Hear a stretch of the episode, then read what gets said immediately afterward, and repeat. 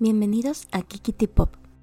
Yo soy Lita Litz y hoy te contaré la historia de Miyamoto Musashi, un reconocido maestro de la espada que nunca conoció la derrota. Acompáñame a conocer esta interesante historia sugerida por David Reynoso. Comenzamos.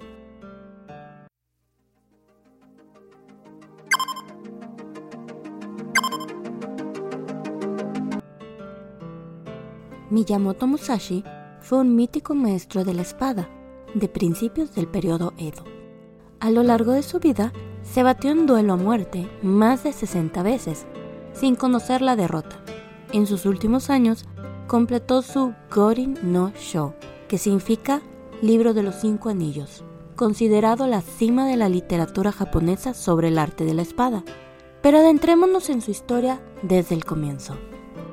Respecto al origen de Miyamoto Musashi, no hay una certeza. Hay quienes dicen que nació en 1582, aunque la fecha más aceptada es 1584. Se cree que nació en el pueblo de Miyamoto, en la provincia de Mimasaka, aunque otros documentos apuntan a que nació en Harima. Su familia era de origen humilde, samuráis del feudo de Harima, cerca del actual Kobe. Desde que era niño, mostró grandes aptitudes para las armas. Su padre y su abuelo fueron espadachines que gozaban de cierta fama. Su abuelo, Hirada Shokan, era un servidor de Shimen Iga no Kami Tsudeshige, amo del castillo de Takeyama y un importante señor feudal de la época. Su padre, Shimen Monisai, murió o desapareció. No se sabe con exactitud aproximadamente un año después de que su madre Omasa muriera. El nombre de nacimiento de Miyamoto era Shimen Takeso, y cuando era niño lo llamaban Benosuke. Al quedar huérfano, quedó al cuidado de su tío Doribo, quien era sacerdote y le enseñaría los principios del budismo, a leer y a escribir. A Miyamoto se le describe como un joven de carácter tumultuoso, con gran fuerza de voluntad y físicamente muy desarrollado para su edad. Su tío insistió en que estudiase las artes del guerrero, y esto, unido a su desarrollo físico y su carácter violento, hizo que pronto se viese involucrado en combates. No se sabe si su inclinación hacia el kenjutsu fue a instancias de su tío materno o si su naturaleza agresiva lo acercó a la esgrima. De acuerdo con el propio Miyamoto, desde su primera juventud, su corazón se inclinó hacia el camino del guerrero. Miyamoto Musashi comentaba en su libro Go Rin no Sho lo siguiente. Me he entrenado en el campo de la estrategia desde mi juventud y a los 13 años peleé un duelo por primera vez. Mi oponente se llamaba Arima Kihei, un adepto a la espada de Ryu sintoísta, y lo derroté. A la edad de 16 años derroté a un poderoso adepto llamado Akiyama, que venía de la provincia de Tajima. A la edad de 21 años subí a Kioto y luché duelos con varios adeptos de la espada de escuelas famosas, pero nunca perdí. Tal y como él mismo lo comentó, su primer duelo exitoso fue a los 13 años, contra el samurái Arima Kihei, que luchó usando el estilo Kashima Shinto Ryu, fundado por Tsukahara Bokuden. El incidente fue de la siguiente manera. Arima Kihei, quien viajaba para perfeccionar su arte, publicó un desafío en Hirafukumura, Musashi escribió su nombre en el desafío. Un mensajero llegó al templo de Dorin para informar a Musashi que su duelo había sido aceptado por Kihei. El tío de Musashi se sorprendió por esto. Trató de pedir el duelo en nombre de Musashi, basado en la edad de su sobrino. Kihei estaba convencido de que la única forma de que su honor pudiera ser limpiado era si Musashi se disculpaba con él cuando se programara el duelo. Así que cuando llegó el momento establecido para el duelo, el tío de Musashi comenzó a disculparse. Sin embargo, Miyamoto simplemente se lanzó contra Kihei con un equipo de seis pies, gritando un desafío a Arima. A su vez, Arima atacó con un wakizashi, pero Musashi tiró a Kihei en el suelo, y mientras Kihei intentaba levantarse, Musashi lo golpeó entre los ojos y luego lo mató de un golpe en la cabeza. Kihei murió vomitando sangre. Se decía que Arima Kihei era arrogante demasiado ansioso para la batalla y no un espadachín terriblemente talentoso. Musashi pasaría algunos años entrenando, profundizando en sus estudios y luchando en duelos contra aquellos guerreros que aceptaban el desafío de cualquiera que se les opusiera. Sin embargo, la vida de Musashi cambiaría radicalmente en el año 1600, cuando participó en la batalla de Sekigahara. En dicha batalla se enfrentaron Toyotomi Hideroji y Tokugawa Ieyasu por el control del país. Miyamoto Musashi combatió en el bando de Hideyori, debido a que su familia había guardado una relación de vasallaje con esta, pero el aspirante a shogun fue derrotado por Tokugawa.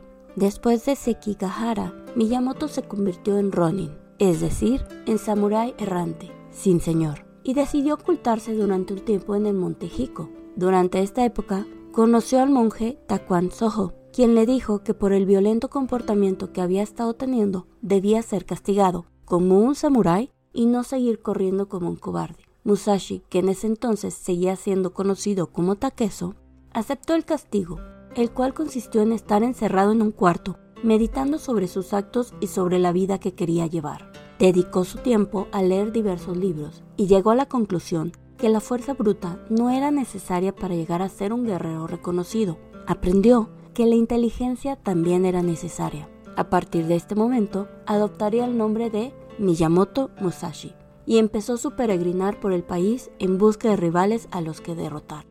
A partir de este momento, Musashi, ya con 21 años, se convirtió en Shugyosha, es decir, un guerrero que había decidido dedicarse en exclusiva a convertirse en un experto en el manejo de la espada, a través de la autodisciplina, el sacrificio y el entrenamiento. Sería en estos años cuando Musashi ganaría fama como guerrero invencible al participar en más de 60 duelos y salir victorioso en todos ellos.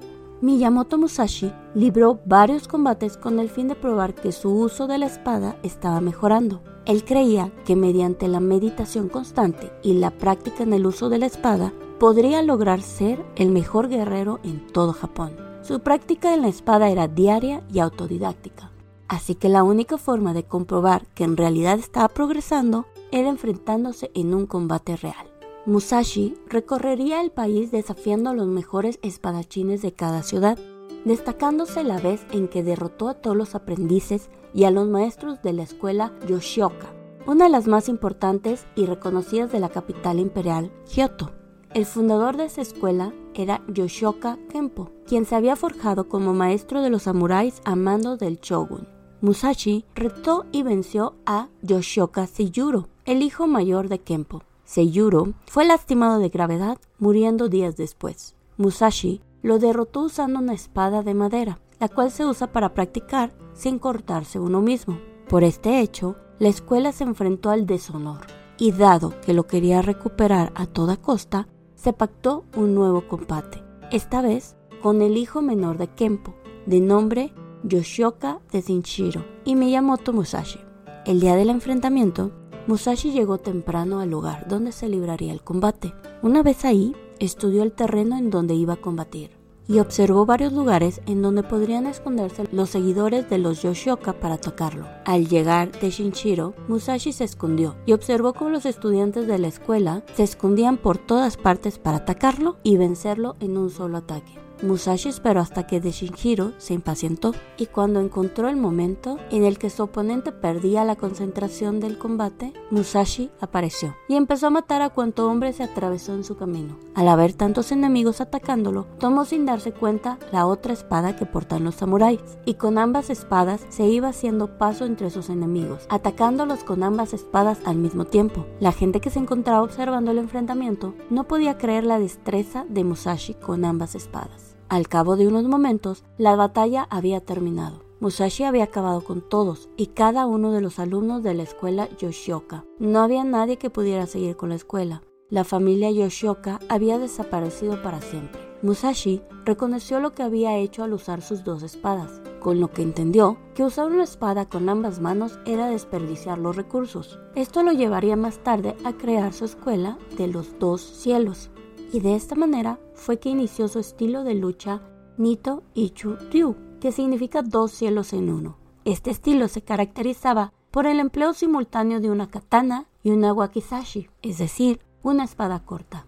La historia de cómo Musashi había aniquilado a los Yoshioka corrió rápidamente por todo Japón. La gente del pueblo creía que Musashi había sido bendecido por los dioses para usar la espada, por lo que respetablemente lo nombraban Kensei, es decir, espada santa. Otro combate conocido fue el sostenido entre Musashi y Shishido. Este último era experto en el arte con la kusarigama. Dicha arma está compuesta por una hoz unida a una cadena, con una longitud entre 1 y 3 metros. Adicionalmente, cuenta con un peso de hierro o piedra en su extremo, el cual por lo general solía tener la forma de esfera o un cono.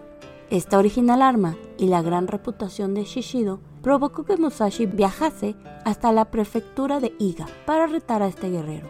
Los dos expertos se dirigieron a campo abierto. Al llegar al lugar adecuado, una vez colocados cara a cara, Shishido empezó a girar la cadena de su arma.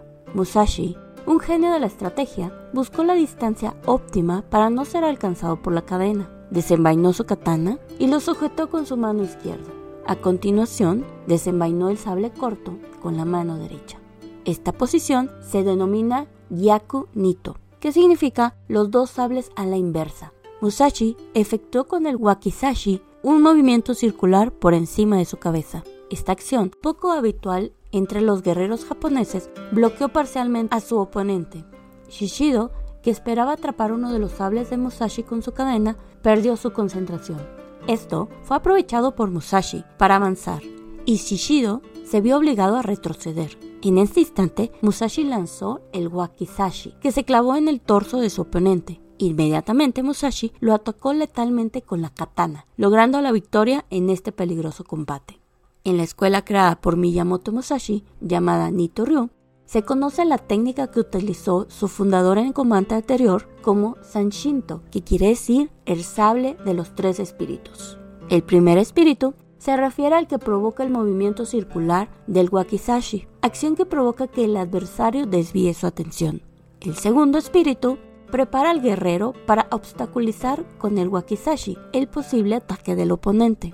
Y finalmente, el último espíritu origina la capacidad de vencer al enemigo con la katana. Musashi recorrió con su espada todo el país batiéndose y saliéndose victorioso en los 60 duelos a muerte antes de cumplir los 30 años. El último de estos duelos, sostenido con el también legendario Sasaki Kojiro, es muy famoso.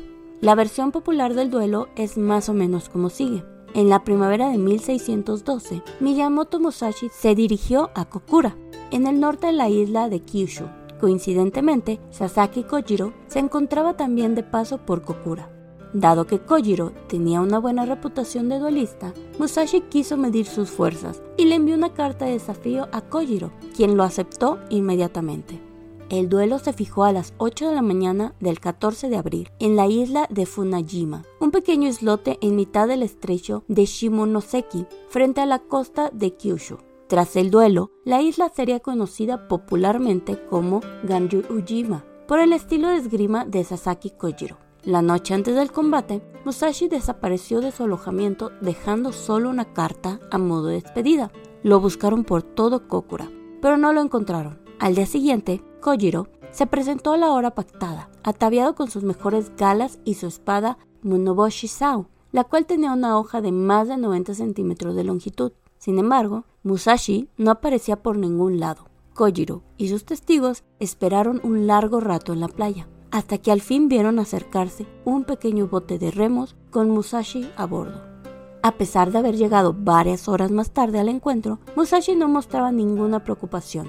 Llevaba su andrajosa ropa del diario, con las mangas de su kimono atadas a la espalda con una cinta para facilitarle los movimientos y una tosca toalla enrollada en la frente, a modo de banda. Como arma, portaba un palo de madera con forma de espada, que había tallado de un remo. El contraste entre los dos combatientes no podría ser mayor. Kojiro molesto le espetó. ¿Tienes tanto miedo que se te ha olvidado la hora de nuestro duelo? Pero Musashi lo ignoró y se puso en guardia con su arma improvisada. Se aproximó lentamente a su adversario.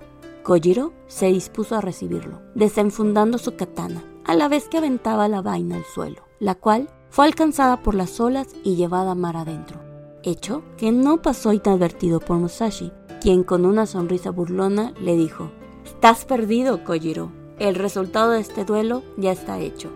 Kojiro, confundido, le respondió, ¿por qué lo dices? Y Musashi contestó, ¿Desde cuándo un guerrero que espera salir victorioso arroja la vaina de su espada? Has hecho eso porque sabes que no la vas a necesitar más. Musashi, maestro consumado de la guerra psicológica, le habló a Kojiro de la vaina para desestabilizarlo. Su retraso se podría deber a la misma táctica. La estrategia surtió efecto. Kojiro mantuvo la compostura a duras penas. Era visible que estaba enfurecido por las impertinencias de Musashi. Entonces, Kojiro elevó su espada por encima de la cabeza, en posición de guardia alta, y se dispuso a terminar el combate de una vez por todas. Apuntó a la cabeza de su rival y su Monoboshi Sao descendió a la velocidad del rayo. A la par, Musashi descargó también su golpe sobre la cabeza de Kojiro. Ambos ejecutaron sus ataques al mismo tiempo, dos espadas rasgando el aire al unísono, con un silbido mortal, y después un silencio sepulcral, ambos contenientes inmóviles frente a frente, en la misma postura en la que habían finalizado sus estocadas. Pasaron unos minutos que parecieron eternos. Todos los presentes contenían la respiración. La tensión se sentía por doquier. Y de pronto, la toalla que Musashi tenía enrollada en la frente cayó partida en dos y fue arrastrada por el viento. Enseguida, Kojiro se derrumbó, sin exhalar absolutamente nada. Ni un gruñido, un quejido, nada. Y por fin, Musashi reaccionó. Con dos zancadas avanzó hasta donde se encontraba su rival. Lo remató de un solo golpe y observó sin inmutarse sus últimos estertores. Acto seguido, se volvió hacia los testigos, los saludó con una reverencia y sin esperar a que dijeran algo, caminó a paso resuelto a su embarcación y puso rumbo de vuelta a tierra firme. Apostado en la proa de la barca, no miró atrás ni una sola vez. En cambio, contemplaba en silencio el amplio mar que se extendía frente a él.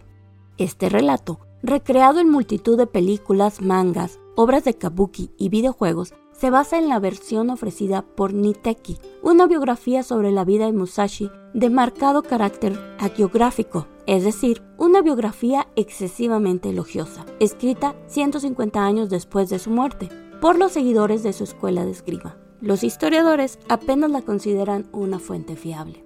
Existe, no obstante, una versión diferente aportada por un testigo presencial, Numata Nobumoto, el oficial del clan Osokawa, que ejerció como albacea del duelo. Según escribió Nobumoto, décadas después del enfrentamiento, este transcurrió de la manera correcta. Aunque Musashi acudió a Funajima seguido de varios de sus discípulos, tras dejar postrado a Sasaki, no fue Musashi quien lo remató, sino sus seguidores, lo que despertó la ira de los alumnos de la escuela de Kojiro, también presentes en la región. A raíz de ese desenlace, Musashi debió ser escoltado por samuráis del clan Osokawa, no solo para abandonar la isla, sino para salir de la misma provincia, hasta ponerlo a salvo en un feudo vecino. Este duelo parece haber sido un hito en su vida, un antes y un después, pues tras matar a Kojiro, abandonó su Musha Sugyo.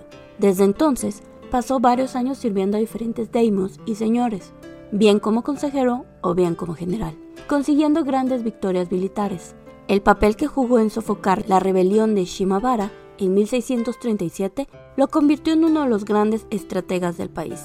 Tras esto, Musashi comenzó a retirarse poco a poco de su vida pública, asentándose en el castillo de Kumamoto y dedicando su tiempo a perfeccionar las otras facetas que un buen samurái debía dominar la pintura, la poesía y el estudio, conservándose de este periodo una decena de dibujos a tinta, actualmente expuestos en diversos museos, tallas de maderas y un guardamano o tsuba fabricado por él mismo. Aunque siguió entrenando a jóvenes espadachines en el manejo de la espada, sus últimas grandes aportaciones a la filosofía del Bushido, es decir, el camino del guerrero, vinieron en forma de preceptos y textos, la más destacada de todas sus obras es el Gorin no Sho, el libro de los cinco anillos, en el que repasaba sus experiencias en las artes marciales y en la guerra, y las convertiría en enseñanzas, que hoy en día se siguen aplicando en ámbitos muy variados. Los cinco anillos hacen referencia a la tierra, agua, fuego, viento y vacío, los cinco elementos del universo del budismo. Es el único entre los libros de artes marciales que trata no solo de la estrategia militar o el combate individual con espada, sino de cualquier situación en la cual es necesario usar la táctica. Los hombres de negocios japoneses usan el libro de los cinco anillos como un manual de gestión empresarial, desarrollando campañas de venta tal y como si fuesen operaciones militares.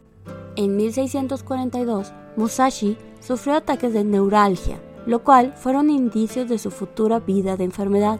En 1643 se retiró a una caverna llamada Reikando, que significa Cueva de la Roca Espíritu, en el monte Iwato, para dedicarse a la contemplación y fue en este lugar donde escribió el Gorino Sho. Lo terminó en el segundo mes de 1645 y en el quinto mes, presintiendo su muerte, Musashi dejó sus posesiones luego de dar su copia manuscrita a su discípulo más cercano. Murió en la cueva Reigando, alrededor del 19 del quinto mes, posiblemente el 13 de junio de 1645. Su muerte fue descrita así. En el momento de su muerte, se levantó, tenía su cinturón ajustado y su wakizashi. Se arrodilló, sosteniendo la espada con su mano izquierda y una vara en su mano derecha. Murió en esa postura, a la edad de 62. El samurái invencible fue enterrado con armadura en el monte Iwato, en la provincia de Kumamoto. Y de este modo concluimos nuestra historia de Miyamoto Musashi, el invencible y más grande espadachín de Japón. Dado que este video ha quedado un poco largo, en otro te compartiré un poco más acerca del libro de los cinco anillos y 21 preceptos que nos dejó Miyamoto Musashi. Y bien, cuéntame si tú ya lo conocías y como siempre te pido por favor que te suscribas, le des me gusta y actives la campanita para que te avise cada que suba un nuevo video. Gracias de nuevo a David por su valiosa sugerencia. Si tú también tienes una sugerencia o petición, me encantaría que me lo contaras. Déjamelo en los comentarios. Si gustas, puedes seguirme en mis redes sociales que se encontrarán en la cajita de la descripción. Y sin más por el momento, me despido. Hasta la próxima.